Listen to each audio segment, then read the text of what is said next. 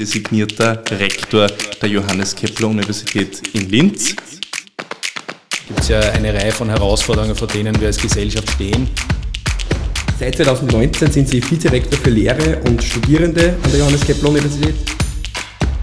Also zuerst einmal glaube ich, dass äh, Geld und Investitionen in Forschung, Bildung jedenfalls immer sehr sinnvoll sind.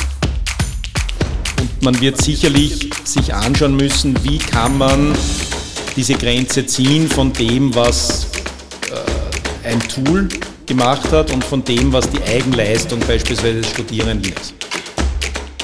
Was passiert denn eigentlich, wenn sich die Menschheit oder die Gesellschaft aufgrund von AI und aufgrund von, von künstlicher Intelligenz nicht mehr auf eine Wahrheit einigen kann oder auf eine Realität?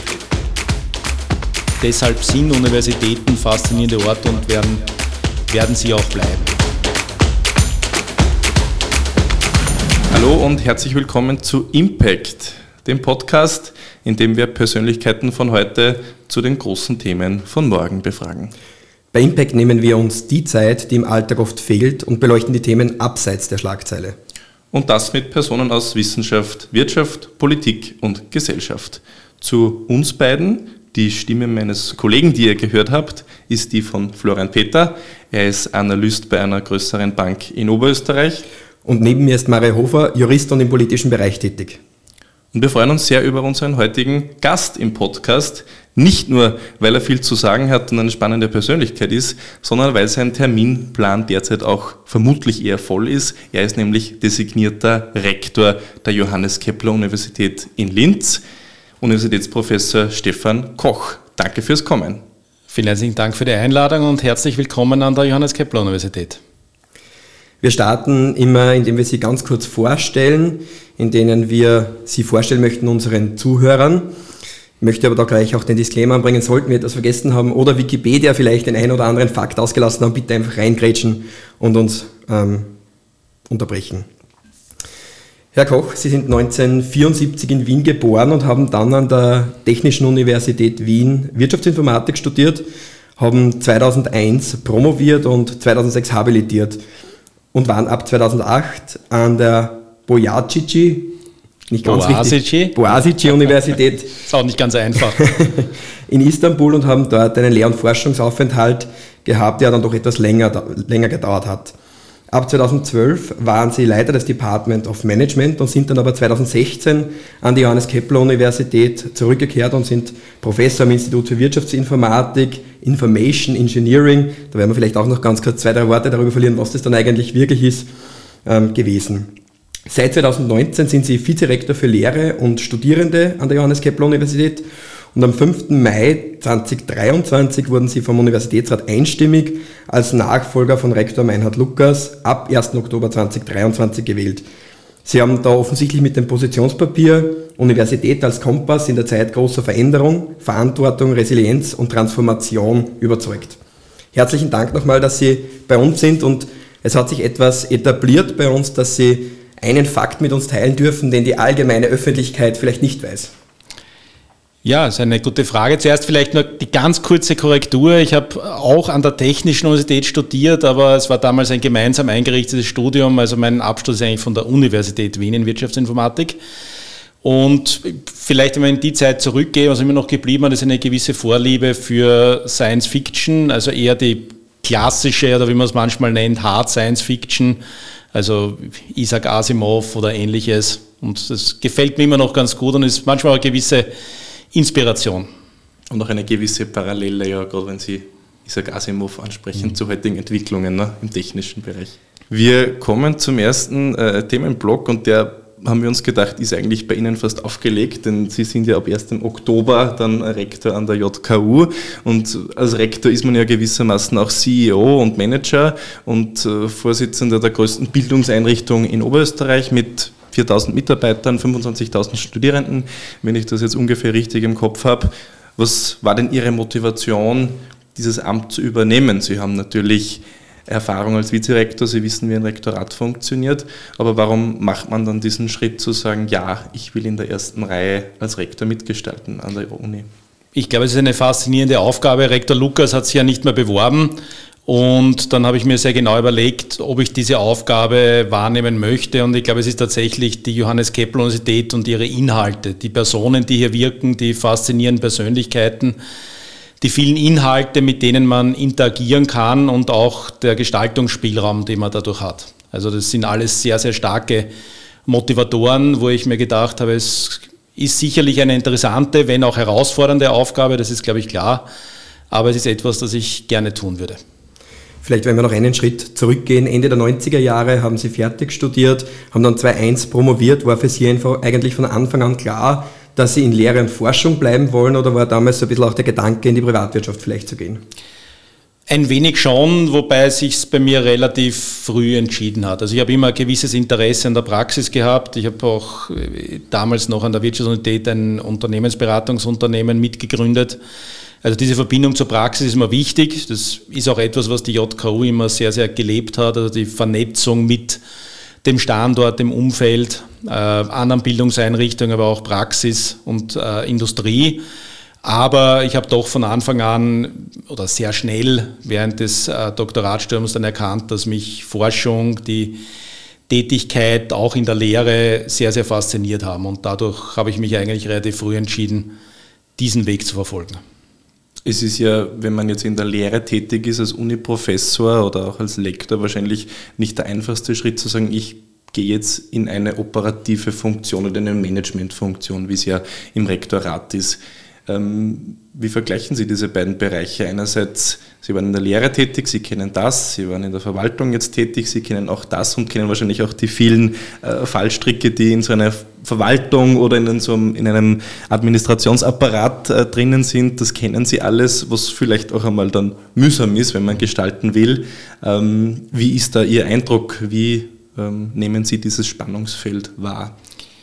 Ich würde es vielleicht nicht als Spannungsfeld bezeichnen. Ich glaube, es sind immer Menschen, mit denen man interagiert. Und ich glaube, es sind eigentlich immer Menschen, die sehr motiviert sind. Äh, das betrifft die Mitarbeiter, Mitarbeiterinnen, das betrifft aber genauso die Studierenden. Und was man sieht, ist, dass einfach jeder, jeder Mensch ein wenig anders ist. Ähm, mit dem muss man umgehen. Da ist es auch im gemeinsamen Interesse zusammenzuarbeiten und gemeinsam was weiterzubekommen sei es jetzt das gemeinsame Erarbeiten in einer Lehrveranstaltung oder seien es andere Themen, die man für die Universität versucht, gemeinsam weiterzubringen. Sie haben gerade gesagt, die Menschen spielen, einen, spielen eine essentielle Rolle in dem, was sie täglich tun, aber auch in dem, was sie in der Vergangenheit gemacht haben. Jetzt haben Sie in Ihrem Positionspapier über die Universität als Kompass geschrieben. Da die Frage, wo sehen Sie die Rolle der Universität in der Gesellschaft? Einerseits natürlich in der Vermittlung von Wissen, andererseits in der Grundlagenforschung aber wir sehen ja da, glaube ich, insbesondere in der vergangenen Historie, die gerade so ein bisschen mittel- und kurzfristig war, ein doch relativ großes Spannungsfeld zwischen dem, was die Wissenschaft vielleicht verlangt und von dem, was die Gesellschaft vielleicht benötigt. Also wenn ich vielleicht Stichwort auch ähm, die Förderung von Forschung, von Wissenschaft, vielleicht von Grundlagenforschung, von Themenfeldern, von denen wir heute noch nicht wissen, dass sie uns morgen nützlich sein werden. Wo sehen Sie da Ihre Rolle, aber auch die Rolle der Universität Linz konkret? Also ich glaube, dass Universitäten einen enormen Beitrag für die Gesellschaft leisten. Das ist mir auch unbestritten. Und dieser Beitrag kommt aus sehr vielen Quellen oder basiert auf sehr vielen unterschiedlichen Wegen. Das ist einerseits, und das ist vielleicht das, was man am ersten und am ersten sieht, ist es die Lehre, das heißt die Ausbildung von jungen Leuten, die danach in die Praxis gehen, teilweise in die Forschung, in die Gesellschaft und dort Dinge anstoßen, Dinge bewegen, Dinge auch ändern. Das ist aber genauso, haben Sie angesprochen, die Grundlagenforschung. Und da ist es sicherlich die Aufgabe von Universitäten auch sehr langfristig zu denken. Das betrifft auch die Ausbildung und Lehre, wo wir ja nicht als Universität für genau das Ausbildungsprofil ausschließlich ausbilden, das man morgen benötigt, sondern wo es unsere Aufgabe auch ganz klar ist, in die Zukunft zu schauen und zu sagen, was für Fähigkeiten, was für Kompetenzen werden unsere Absolventinnen und Absolventen in der Zukunft benötigen.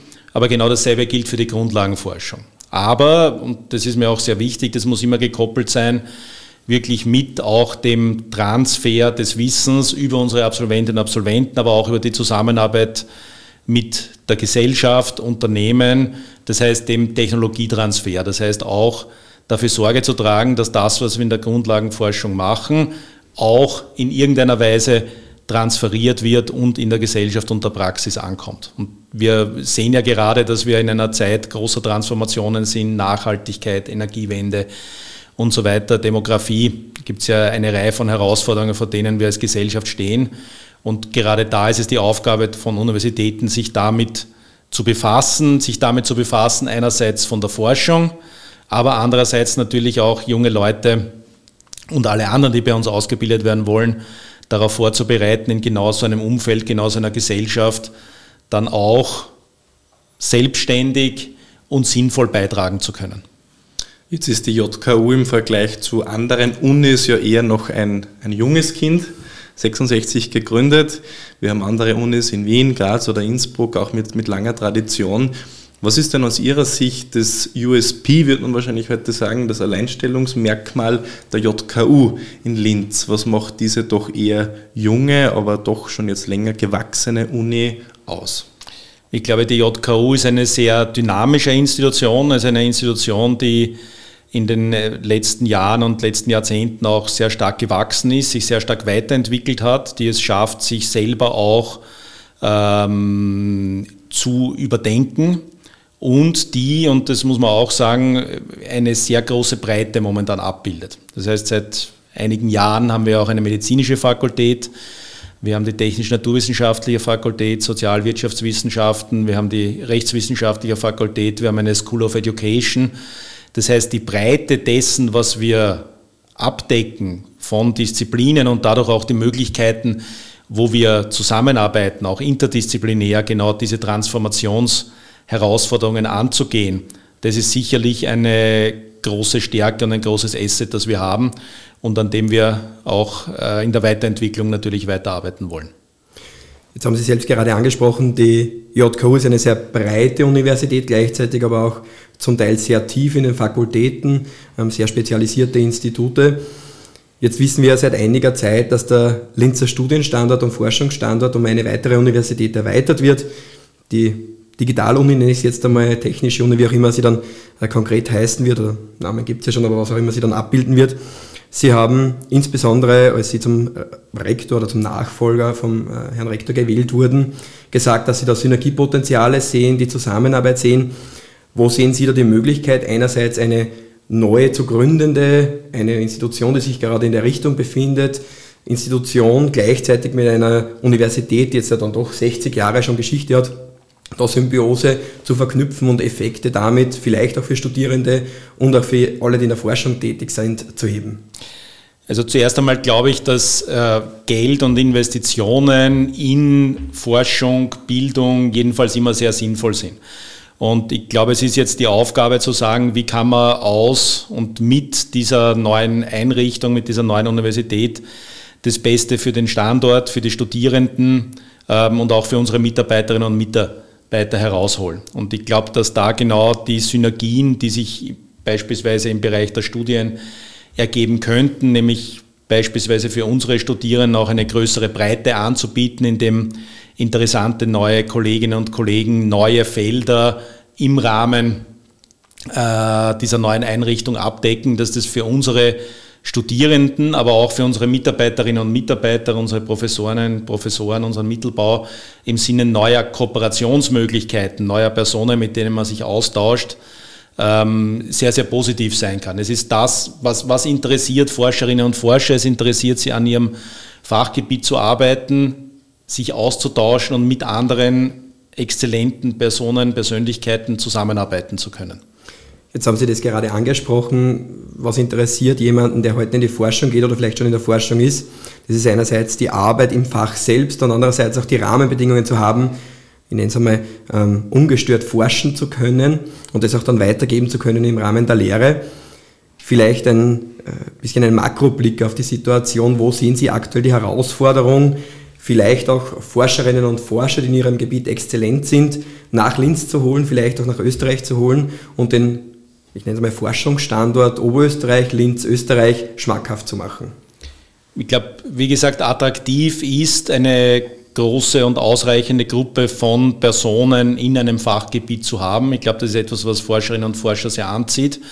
Es sind natürlich auch die Rahmenbedingungen. Es sind die Rahmenbedingungen in der gesamten Region. Ich glaube, da sind wir grundsätzlich einmal hier in diesem Bereich sehr gut aufgestellt. Das heißt, was Sicherheit, was soziale Sicherheit, Gesundheitsversorgung äh, etc. betrifft.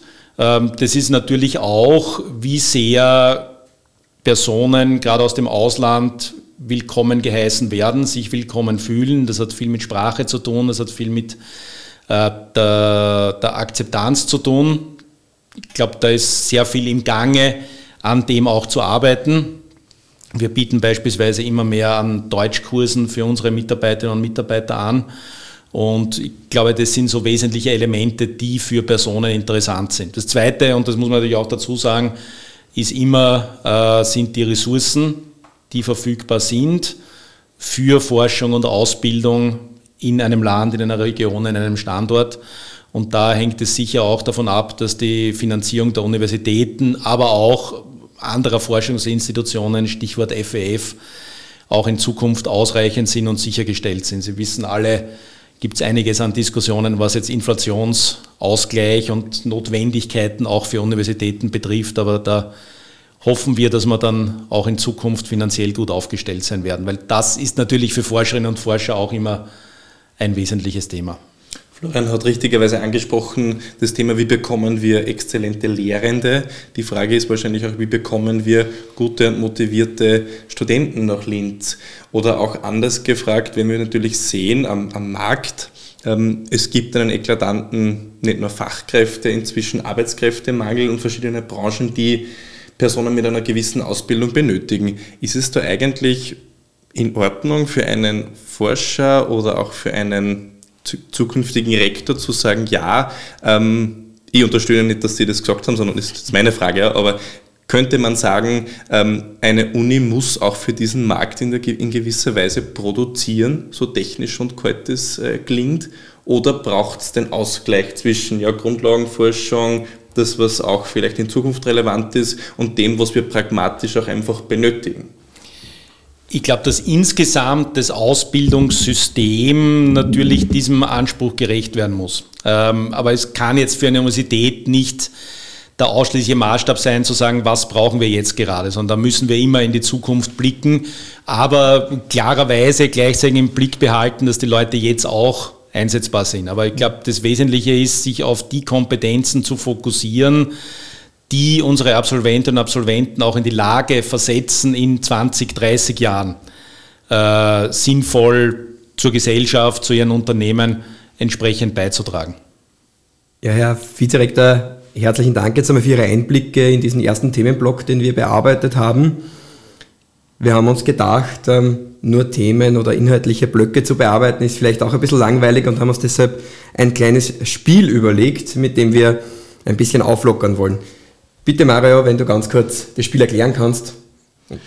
Es ist relativ simpel, es heißt entweder oder oder A oder B, je nachdem, wie man es nennen will. Wir nennen Ihnen Begriffspaare die machen nicht immer sofort auf den ersten Blick Sinn, viele schon, manche kann man interpretieren. Das Ziel des Spiels ist eigentlich nur, es sind circa 40 oder 50, oh, wenn ich es richtig okay. sehe, aber es sollte schnell gehen, denn unser Ziel wäre es, dass Sie möglichst schnell und, und rasch antworten, ohne groß zu überlegen oder auch zu hinterfragen, äh, was der, der Sinn der Frage ist. Ähm, aber es, es soll schnell gehen, es sollen spontane Antworten sein. Sie haben, wenn ich mir das anschaue, ja vier oder fünf Joker. Wenn Sie sagen, ich will mich jetzt nicht entscheiden zwischen den zwei Dingen, dann können Sie sagen weiter. Ähm, aber wir sind natürlich besonders stolz, wenn Sie es ohne schaffen. Und so da geht es darum, was mir jetzt wichtiger erscheint, lieber ist, das ist völlig okay. Ihnen überlassen. Ja. Dann kann man es im Nachhinein noch gut interpretieren. Ja, genau. So ist es. Ja, wir können gerne nachher die Zeit noch nutzen. genau, aber wir machen es eigentlich ganz schnell und ich starte einfach los. Linz oder Wien? Linz. JKU oder WU? JKU. JKU oder Universität in Istanbul? JKU. Bier oder Wein? Wein. Lehren oder managen? Managen. Analog oder digital? Digital. ChatGPT oder selber schreiben? Selber schreiben. Kreativ oder analytisch? Analytisch. Mindeststudienzeit oder Studentenleben? Mindeststudienzeit. Work oder Life? Life. Karriere oder Familie? Familie. Freiheit oder Sicherheit? Sicherheit. Einzug oder Auszug? Einzug. Stadt oder Land? Stadt. Land oder Bund? äh, weiter. Chat oder Telefonat? Telefonat. Zeitung oder E-Paper? E-Paper. Buch oder E-Reader? Buch. Sachbuch oder Belletristik? Belletristik. Hintergrundbericht oder Live-Ticker? Hintergrundbericht. Zug oder Flug? Äh, Zug. Intelligenz oder Disziplin? Intelligenz. Ordnung oder Chaos? Ordnung. Nummer sicher oder Risiko? Nummer sicher. Tradition oder Umbruch? Umbruch. Protest oder Pragmatismus? Praga Pragmatismus. Espresso oder grüner Tee? Espresso. Traunsee oder Gardasee? Traunsee. Kochen oder auswärts essen? Kochen. Auto oder Öffi? Öffi. Früh morgens oder spät abends? Früh morgens. Haus oder Wohnung? Wohnung. Aufbau oder Abbau? Aufbau. Hörsaal oder Schreibtisch? Hörsaal. Optimismus oder Realismus? Optimismus. Das war schon ein Joker. Sehr gut. Und sehr schnell noch dazu. Wenn, wenn Sie bei Bund, Land noch EU dazu genommen hätten, hätte ich EU sagen können. Die, die Ebene weiter habe ich dann tatsächlich nicht. Außerdem wären es dann drei gewesen, Ja, das ist natürlich unfair. ja. Sie haben vielleicht ähm, in diesem Spiel jetzt das ein oder andere Wort auch genannt oder sich für den ein oder anderen Begriff entschieden. Insbesondere ist mir aber im Kopf hängen geblieben, Sie haben sich bei Tradition oder Umbruch für Umbruch entschieden. Wir haben jetzt gemerkt in der letzten Zeit, insbesondere jetzt im letzten halben, dreiviertel Jahr, dass künstliche Intelligenz vielleicht doch etwas mehr in unseren Alltag eingreifen wird oder es vielleicht auch bereits tut, als wir glauben.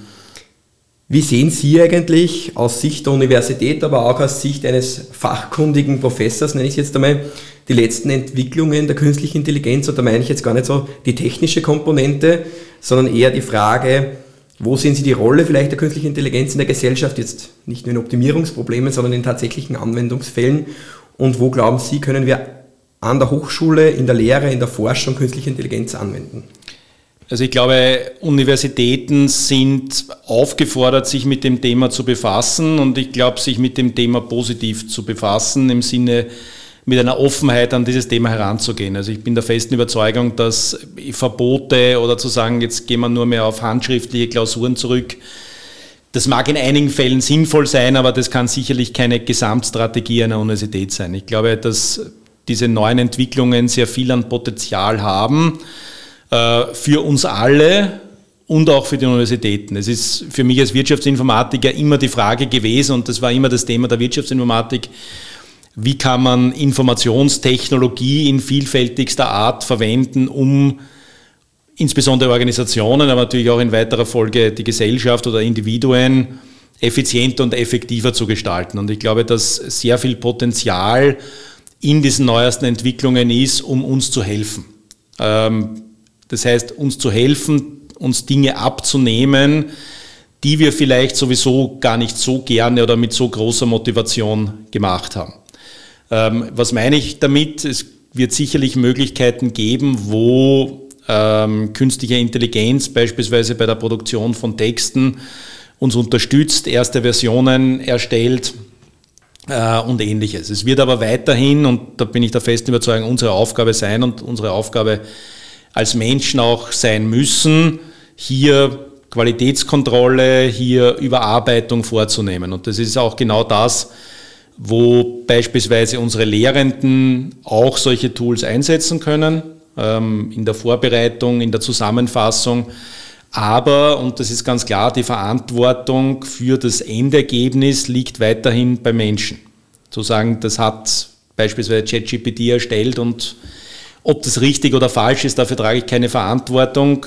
Das ist meiner Meinung nach kein sinnvoller Weg. Und dasselbe gilt für die Studierenden. Wir werden uns als Universität, glaube ich, sehr genau überlegen müssen, was sind die Kompetenzen, die Absolventinnen und Absolventen jetzt und in Zukunft brauchen werden, wenn die Technologie äh, so fortgeschritten ist, wie sie jetzt ist und sich wahrscheinlich auch noch weiter fortentwickelt. Was sind die Kompetenzen, die Absolventinnen und Absolventen benötigen werden? Und das wird aus meiner Sicht sein, mit solchen Tools zu interagieren, sie einzusetzen, sie zu verwenden, aber sie verantwortungsvoll zu verwenden. Und damit meine ich, ähm, sie auch zu hinterfragen, sie zu reflektieren, sie verbessern zu können, wo es notwendig ist und dann insgesamt auch für das Ergebnis ähm, die Verantwortung übernehmen zu können.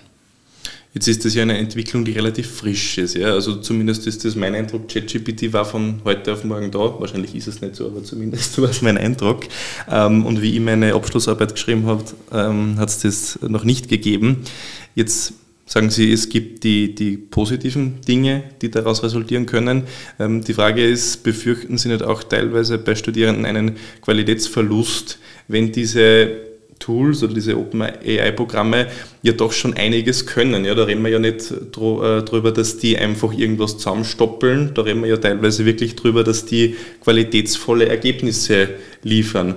Mit einem äh, Professor gesprochen, ähm, der war so begeistert von der Arbeit eines Studierenden ähm, und dann sind sie leider drauf gekommen, ja, das hat alles äh, ChatGPT geschrieben, sogar mit Quellen des Professors. Darum hat es dem Professor so taugt. Ne?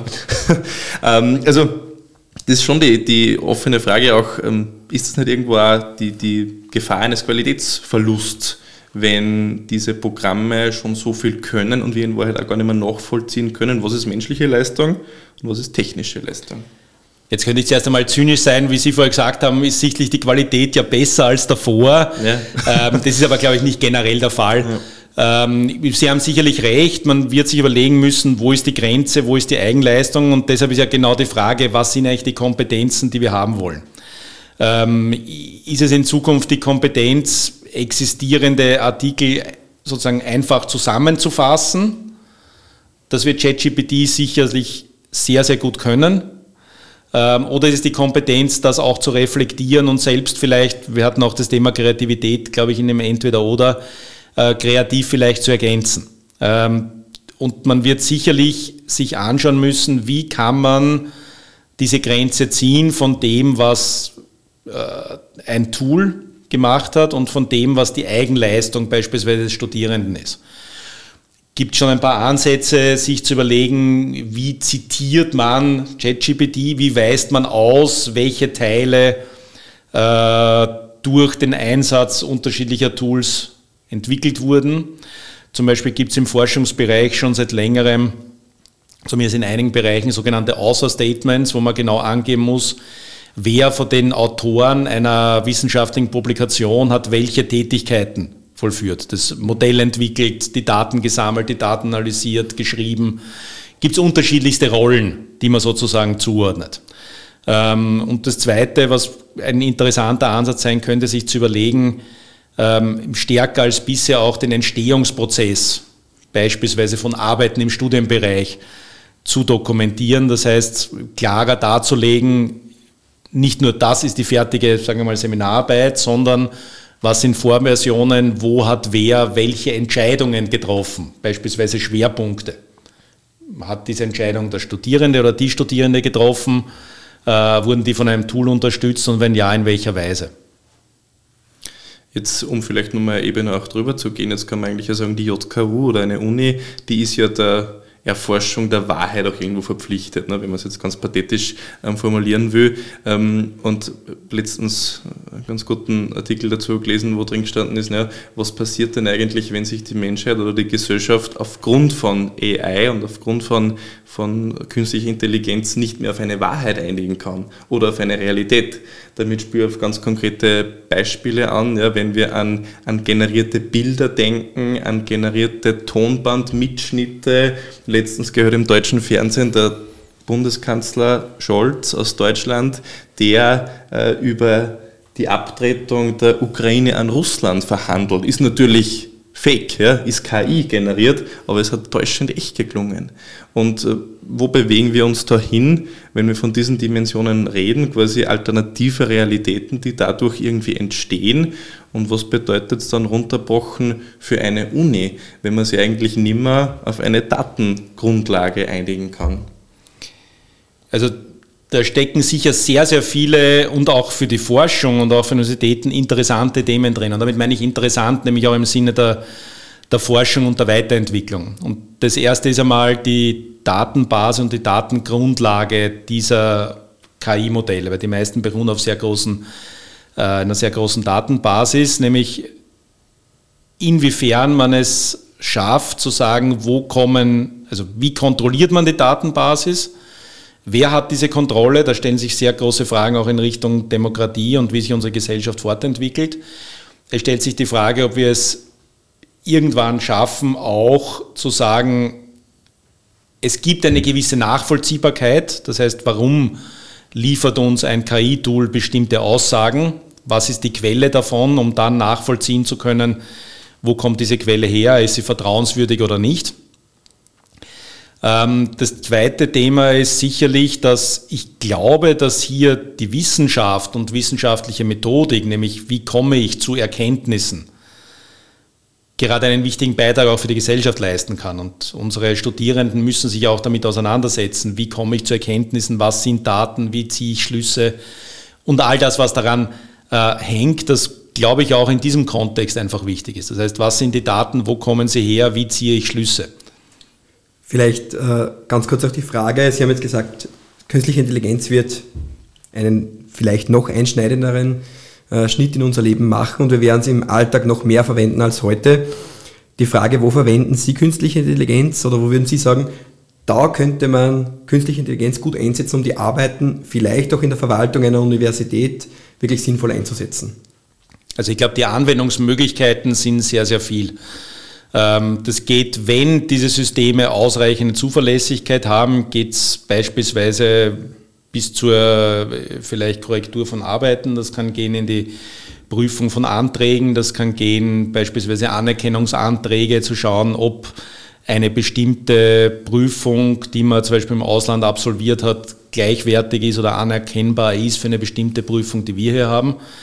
Das sind alles Dinge, wo wir heutzutage Experten einsetzen. Hier können KI-Systeme eventuell unterstützen, wobei ich jetzt die, hier die endgültige Entscheidung nicht KI-Systemen überantworten wollen würde, aber gewisse Prüfungsschritte, die dann von Menschen kontrolliert werden, sind sicher sinnvoll.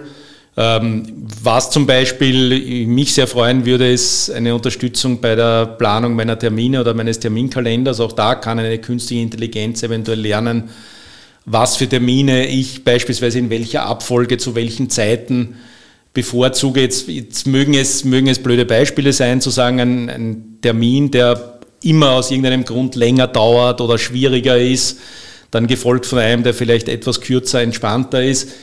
All diese Dinge könnten eventuell künstliche intelligenzbasierte Systeme mit der Zeit erkennen und optimieren. Da gibt es übrigens auch schon Ansätze dazu. Ähm, das sind mögliche Anwendungen, da gibt es viel, viel mehr. Also da ist, glaube ich, der Fantasie sind kaum Grenzen gesetzt. Jetzt haben wir die letzten Minuten über eine disruptive Veränderung unseres Alltags und unserer Arbeitsweise gesprochen. Vielleicht einen Blick zurück. Sie sind jetzt rund 25 Jahre an Universitäten, haben gelehrt, haben geforscht. Wie hat sich Ihrer Meinung, Ihrer Meinung nach das Bild der Universitäten in der Gesellschaft, aber andererseits auch die Stimmung vielleicht an den Universitäten verändert? Das ist eine schwierige Frage. Also ich glaube, dass Universitäten immer noch und weiterhin beeindruckende, tolle und faszinierende Orte sind. Also es gibt kaum eine, einen Ort, eine Umgebung, wo man sich so intensiv einerseits immer wieder mit jungen Leuten, was eine spezifische Herausforderung, aber glaube ich ein großes Glück und ein großes Geschenk ist, auseinandersetzen kann. Junge Menschen ändern sich, da gibt es genug an, an Wandel, mit dem man auch selber jung gehalten wird. Ich glaube, das ist ein herrlicher Aspekt einer Universität. Und der zweite ist, dass man sich mit Themen intensiv auseinandersetzen kann. Seien es Algorithmen der künstlichen Intelligenz, sei es etwas völlig anderes. Und mit dem kann man sich intensiv auseinandersetzen. Ich glaube, deshalb sind Universitäten faszinierende Orte und werden, werden sie auch bleiben. Ähm, ich glaube, was sicherlich sich noch verstärkt hat, was aber, glaube ich, gut ist, ist, dass Universitäten sich immer stärker öffnen, klarer öffnen, jetzt einerseits für unterschiedliche Gruppen von äh, Studierenden, Studienwerberinnen und Studienwerbern, aber auch stärker zur Gesellschaft. Also das, das, was Universitäten immer schon irgendwo getan haben, nämlich zur Gesellschaft beizutragen auf unterschiedliche Arten, wir haben das ja auch schon besprochen, dass das Universitäten, glaube ich, jetzt noch bewusster tun und klarer diesen Auftrag, wir nennen es immer die Third Mission, angenommen haben und auch aktiver verfolgen. Das heißt beispielsweise Wissenschaftskommunikation, die Ergebnisse in die Gesellschaft zu tragen, zu kommunizieren, was hier passiert. und nicht in dem, wie man immer früher immer gesagt hat, Elfenbeinturm zu leben. Ich glaube, das hat es auch früher so nicht gegeben, aber ich glaube, dass man sich dieser Aufgabe schon noch viel stärker bewusst geworden ist und die zielgerichteter verfolgt, als man es vielleicht vor 20, 30 Jahren gemacht hat. Jetzt haben Sie ganz am Anfang der heutigen Folge über Menschen sozusagen im Zentrum der Universität gesprochen, haben jetzt auch wieder über die Öffnung der Universität gesprochen als Wissenschaftsstandort, als Bildungsstandort oder Ausbildungszentrum. Jetzt ist ja 2020 äh, mehr oder weniger großes Ereignis passiert. Wir hatten Corona, die Universitäten haben eigentlich von heute auf morgen geschlossen. Kann mich selber noch gut erinnern, in der Vorlesung gesessen und keiner hat eigentlich gewusst, wie geht es jetzt dann wirklich nächste Woche weiter. Wo sehen Sie vielleicht sogar den Vorteil dieser gezwungenen Digitalisierung und Veränderung der Universität und andererseits aber auch dieser neuen Arbeitsweise von Studierenden, von Forschenden, von Lehrenden? Ähm, wo sehen Sie da vielleicht die Vorteile, die uns Corona gebracht hat? Ich glaube, wir haben viel experimentiert, wir haben viel kennengelernt und glaube, jetzt in einer Phase, wo man sagen muss, was hat funktioniert und was hat nicht funktioniert. Also wir haben gesehen, dass die völlige Digitalisierung der Ausbildung einiges an Verlust gebracht hat. Eine Universität lebt auch von der Begegnung, sie lebt vom Diskurs. Aber wir haben andererseits auch gesehen, was es an, an technologischen Neuerungen gibt, die man vielleicht verwenden kann. Und jetzt muss man sich zielgerichtet überlegen, was übernimmt man, was betreibt man weiterhin ähm, und wo sagt man, es ist wirklich dieser Nutzen des Diskurses und der persönlichen Begegnung im Vordergrund. Ich mache jetzt einfach mal einen ganz harten Schnitt. Welcher Student war denn Stefan Koch? ich glaube, ich war ein relativ einfacher Studierender, ähm, auch wenn ich nicht immer jede Lehrveranstaltung sofort positiv absolviert habe, muss man auch dazu sagen. Aber ich war an sich ein, ein relativ äh, eher guter und schneller Studierender. Also ich glaube, ich habe meinen Lehrenden nicht sehr viel, soll man sagen, Arbeit abverlangt. Kummer bereitet. genau, wenn man es so sagen will. Sie haben zuerst noch was angesprochen, ich möchte es nur ganz kurz, äh, bevor wir dann schon langsam zum Ende kommen, ansprechen. Sie waren ja acht Jahre lang an der Universität in Istanbul und Sie haben gesagt, eine Uni hat auch einen gesellschaftlichen Auftrag. Unis öffnen sich, vor allem in, in Europa. Jetzt sehen wir natürlich in der Türkei, wer es medial mitverfolgt hat, ist im Bilde mit der, mit der Wahl oder mit der Wiederwahl von Erdogan trotzdem ein sehr autokratisches Klima wieder. Wenn Sie zurückschauen auf Ihre Zeit äh, in, die Tür in der Türkei oder in Istanbul, war das damals bemerkbar oder ist das ein Thema, dass die Forschungsfreiheit dort schon sehr oder dass die beeinträchtigt ist oder dass es auch nicht ist? Also generell glaube ich, dass sich auf vielen Ebenen die Situation dort äh, herausfordernder geworden ist. Sagen wir mal so, das betrifft einerseits die Wirtschaft, man braucht sich nur Inflationsraten oder ähnliches anschauen. Mhm ähm, gerade an der Uni, wo ich war, hat es, nachdem ich weggegangen bin, sehr viel an Diskurs darüber gegeben, dass mehr oder weniger direkt vom Präsidenten ein Rektor eingesetzt wurde. Und es gibt seit einiger Zeit dort Proteste der Fakultätsmitglieder gegen die momentane Universitätsführung. Also ich habe keine direkte Wahrnehmung, aber ich weiß, dass sehr viele meiner ehemaligen Kolleginnen und Kollegen mit dieser Situation an der Universität sehr unglücklich sind, weil das, was wir als Universitätsautonomie begreifen, gerade an der Universität, wo ich war, von den Leuten nicht mehr so wahrgenommen wird. Haben Sie noch Kontakt zu Kollegen? Zu einigen Kollegen, ja. Kolleginnen und Kollegen natürlich. Ich war, na nicht dieses Jahr, letztes Jahr war ich einmal mhm. wieder zu Besuch. Okay. Ich glaube, wir haben einiges gehört und einiges besprochen. Danke vorerst einmal für Ihre Zeit und wir haben eine gute Tradition in dem Podcast. Ja, zum Schluss dieses Podcasts möchten wir unseren Zuhörern noch etwas mitgeben.